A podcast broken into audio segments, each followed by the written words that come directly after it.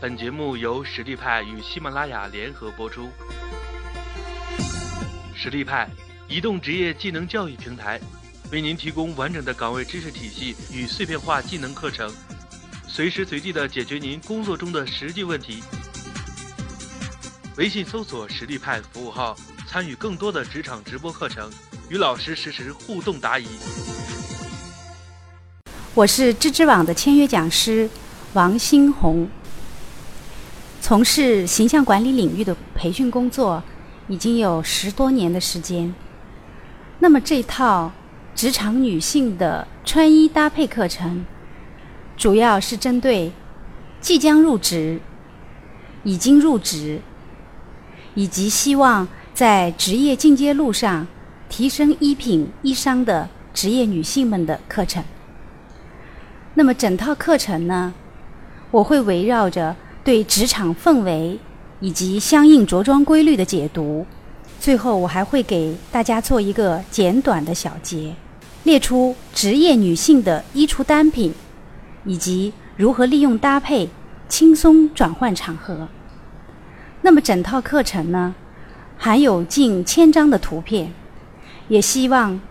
透过我的讲解，能够拓展大家在穿衣搭配上的思路。让我们一起做个职场俏佳人。作为一名形象顾问，我常常被问到的问题，其实无关乎就两个：一个是为什么，一个是怎么做。当然，在这里，为什么我不会多讲。我们常常说，形象是他人眼中的印象。那么，这个印象从哪里来？当我们走进一个房间，其实还没有开口。就已经传递出我们的信息。我拿我最近培训的一个案例来讲，这位女孩子是一家装饰公司一家的软装设计顾问。那么这是她的一张呃名片。其实从第一印象的角度来讲，我们每一个人在看到这个女孩子的时候，我相信大家读到的印象一定不是专业的、有力度的、值得信赖的。反而给到我们更多的是邻家女孩的、刚刚毕业的、可能刚刚进入职场还没有什么经验的，这就是我们今天形象所传递给大家的。所以我常常会说，今天我们传递出去了什么？一个人的形象对我们真的很重要吗？包括今天我们的发型、发色，甚至口红色、指甲色。都对我们的形象是有影响的。今天出门，我为什么这么穿戴？我们目前的形象对我们的工作、生活真的有帮助吗？甚至我们的才华和自我表达之间，与我们的外在形象它有关联吗？每个人都有自己独特的形象语言，虽然我们可能没有意识到，但是我们的发型、穿戴、肢体动作。都能发出我们与这个世界沟通的信息，我们的见解、沮丧、目标和欲望，我们甚至还会把它带到工作场所、私人聚会当中。那么，我们说形象管理，它指的是一个人控制自己在工作及社交过程当中留给他人的印象的这么一个战略与技巧。也就是说，他是一个人对自己留给他人的印象要进行自我控制。所以我常常讲，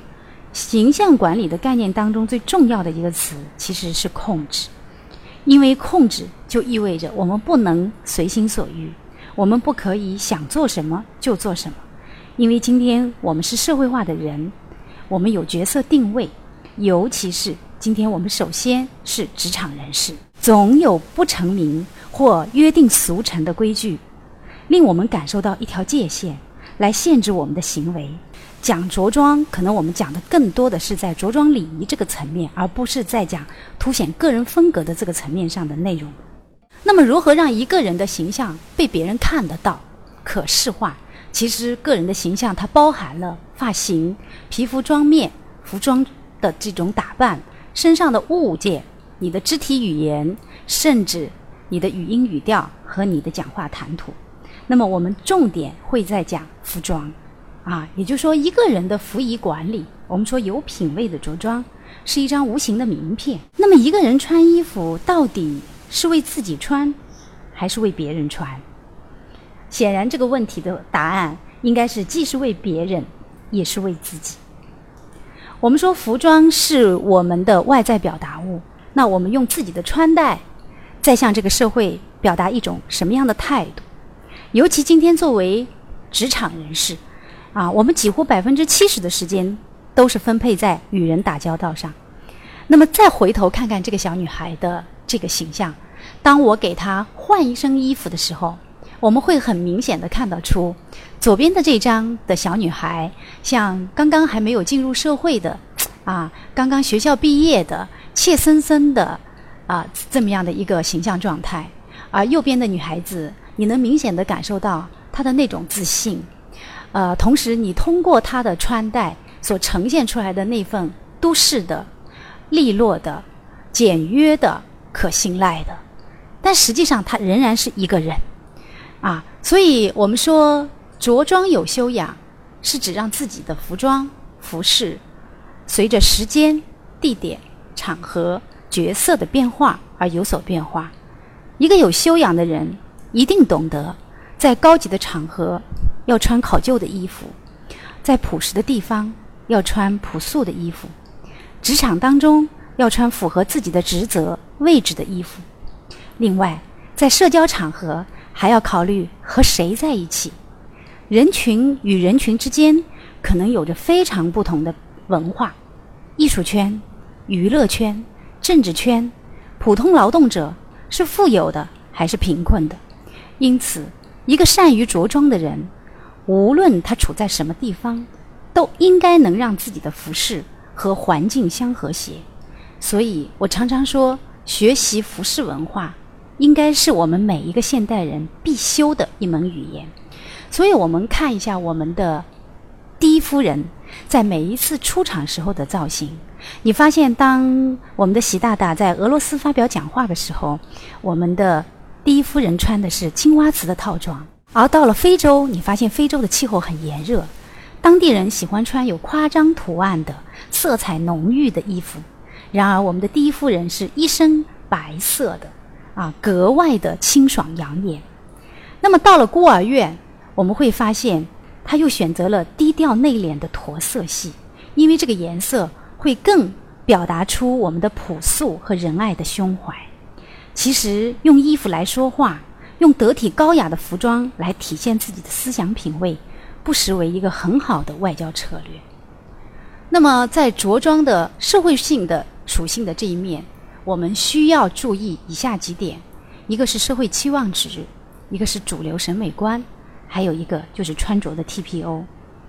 我想，社会期望值大家应该都还能了解。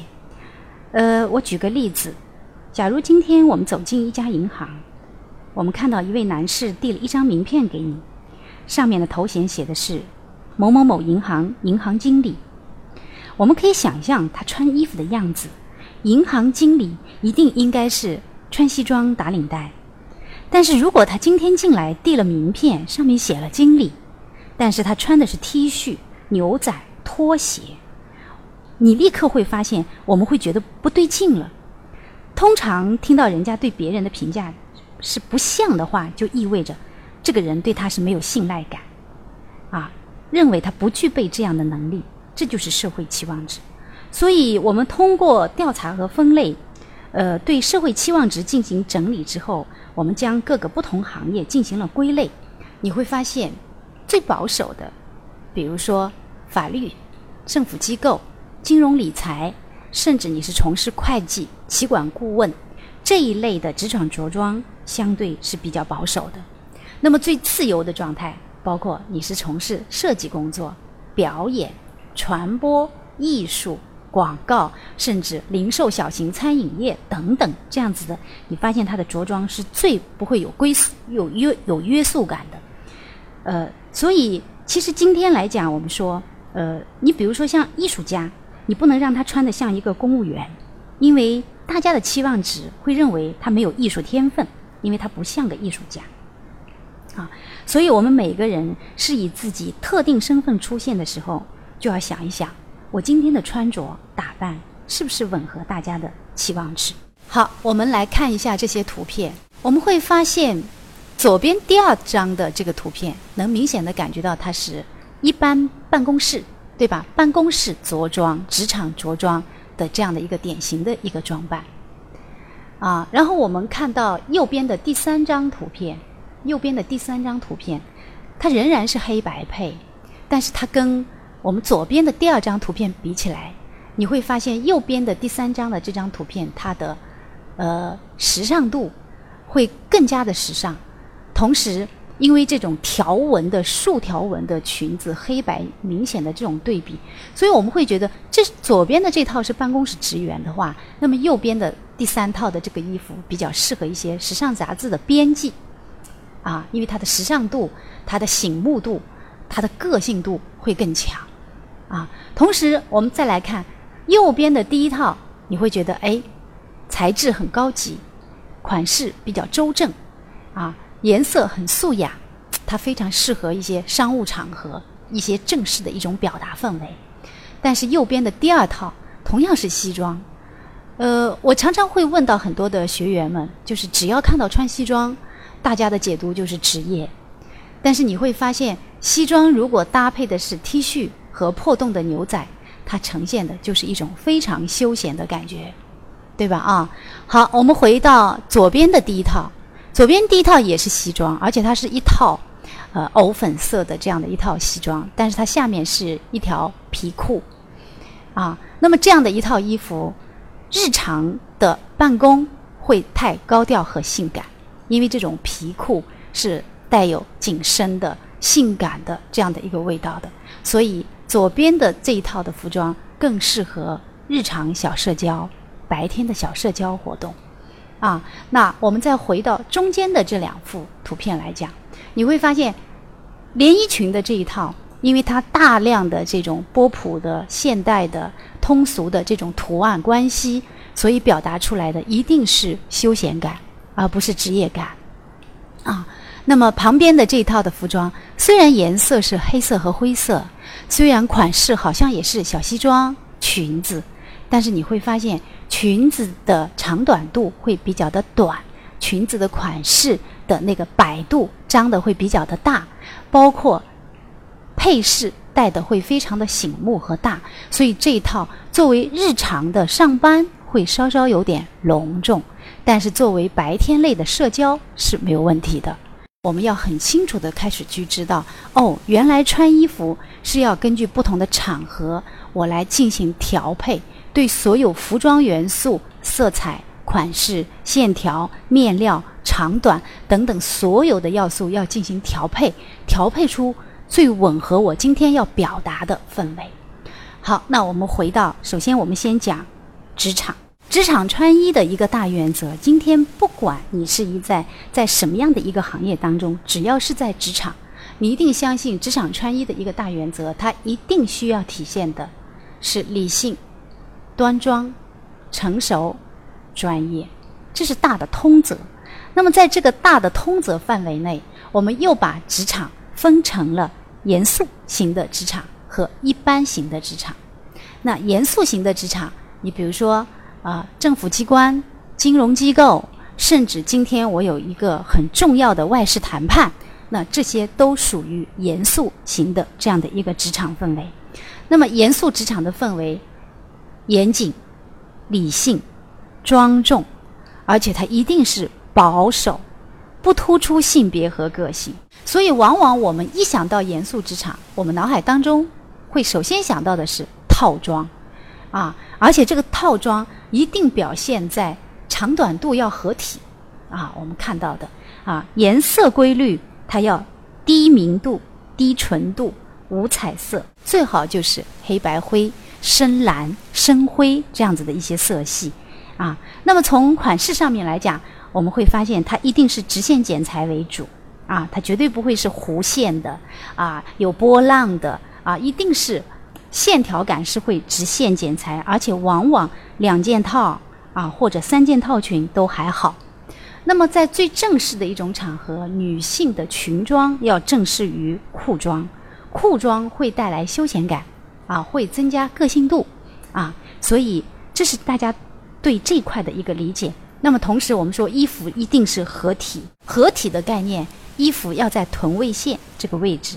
太短太个性，太长也会太个性。因为今天这样的一个严肃职场，我们要表达的是端庄，端庄意味着服装的款式要平整、合体、对称，啊，所以我们做一个总结，我们说在最严肃的这样的一个场合下的职场氛围。服装的型要表现直线剪裁，女性穿裙子，这种西裙、直筒裙在膝盖的上下两公分啊。那么越严肃的场合是越不可以露关节的啊，膝关节啊。好，同同时会要求女性一年四季必须穿丝袜。那么服装的颜色表现在啊，要深一些，然后呢？纯度要低一些啊，纯度是指色彩的饱和度啊，太鲜艳的颜色个性太强啊，同时会要求质地要挺阔精致，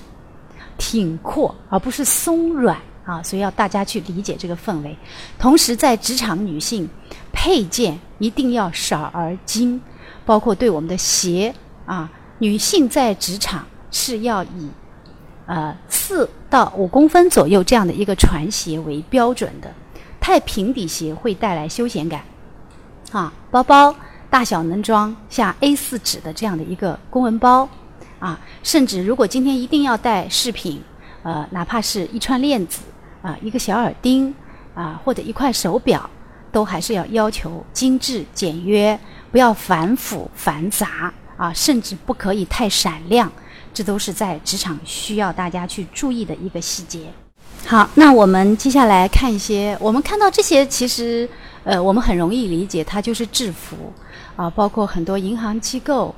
呃，很多的这些服务系统，基本上在给员工做工作服的参考，都是以这样的一种型来做参考的。好，大家看啊，这里这些图片当中都还是呃严肃职场的这样的一份感觉。啊，严肃职场，所以还是要强调要有质感的包包，啊，然后一定要有低调的颜色，就是保持一些中性色，黑白灰，啊，然后基本上当然，呃，我们说深蓝色、灰色，啊，当然我们说白衬衫是可以做进行对比的啊，呃，就是保持它的一种挺阔感。好，然后我们来看一下这幅图片。其实这幅图片跟我们看平常理解的这个套装，呃，制服，它还是有一点点的差别。这种差别呢，其实是表现在裤子的长度啊。因为我做过很多女性的衣橱整理，我会发现很多呃三四十岁，就是尤其是在职场工作一段时间之后，裤子一般是这种西装裤。呃，甚至就是基本上是呃要要很长，穿一双高跟鞋，裤子的裤型也相对比较的守旧一些，啊，但实际上我们说这一套的一种感觉，呃，我们会感受到，哎，它是有都市感的，它是有时髦的感觉的，甚至实际上，呃，都市女性、职场的女性，呃，虽然颜色上保持了。呃，灰、黑白这样的一些单调的色系，但是我们可以考虑到我们的发型啊，甚至女性的妆面，都还是最突出女性化特点的一点啊。所以我们说这套服装与我们日常认知的严肃套装的区别有没有？是有的啊。裤裤腿儿，裤腿，因为这两年的流行趋势也流行呃九分裤啊，也流行一些呃阔腿裤。啊，都会改变一些裤子的廓形，但是职场的女性呢，一定记住保持基本款，在宽松度跟长短度上面，其中有一件可以稍稍做一些调整，一定要投资特别质感好的包包，呃和鞋，因为这些是作为你整体形象的一个一个部分啊。好，同时我们说，在职场的颜色当中，左边的这一幅图片是浅色系，右边的这幅图片是。深色系，所以我们也能理解浅色是相对跟深色比起来会带来年轻印象，所以往往会在一般职场、时尚职场当中，我们的套装、西装外套可能除了黑色、灰色之外，我们会选择米色、米白色、驼色啊等等这些色系的颜色，因为它颜色不同，它呈现的氛围也是不同啊。好，同时我们再来看这两条裙子，啊，这两条裙子，呃，大家能看得出它的区别。右边的这条裙子基本上就是我们日常衣橱里最多的这种直筒，啊，直筒裙子，啊，那左边的这条裙子，我们有看到它的剪裁，甚至会有点弹力，呃，它会更包臀，呃，然后下面裙摆的地方会更收口。啊，所以这两条裙型，左边的这套裙子会相对更性感一些、婀娜一些，而右边的这条裙子会更端正一些。所以，越是严肃的职场，可能越需要保持一种端正感。啊，当然，如果今天你的职职业氛围，呃，甚至你的年龄，甚至你的个人风格。呃，你可以在这两条裙当中去任意选择来表达，呃，你认为最恰当能体现你的裙子都是没有问题。微信搜索“实力派”服务号，参与更多的职场直播课程，与老师实时互动答疑。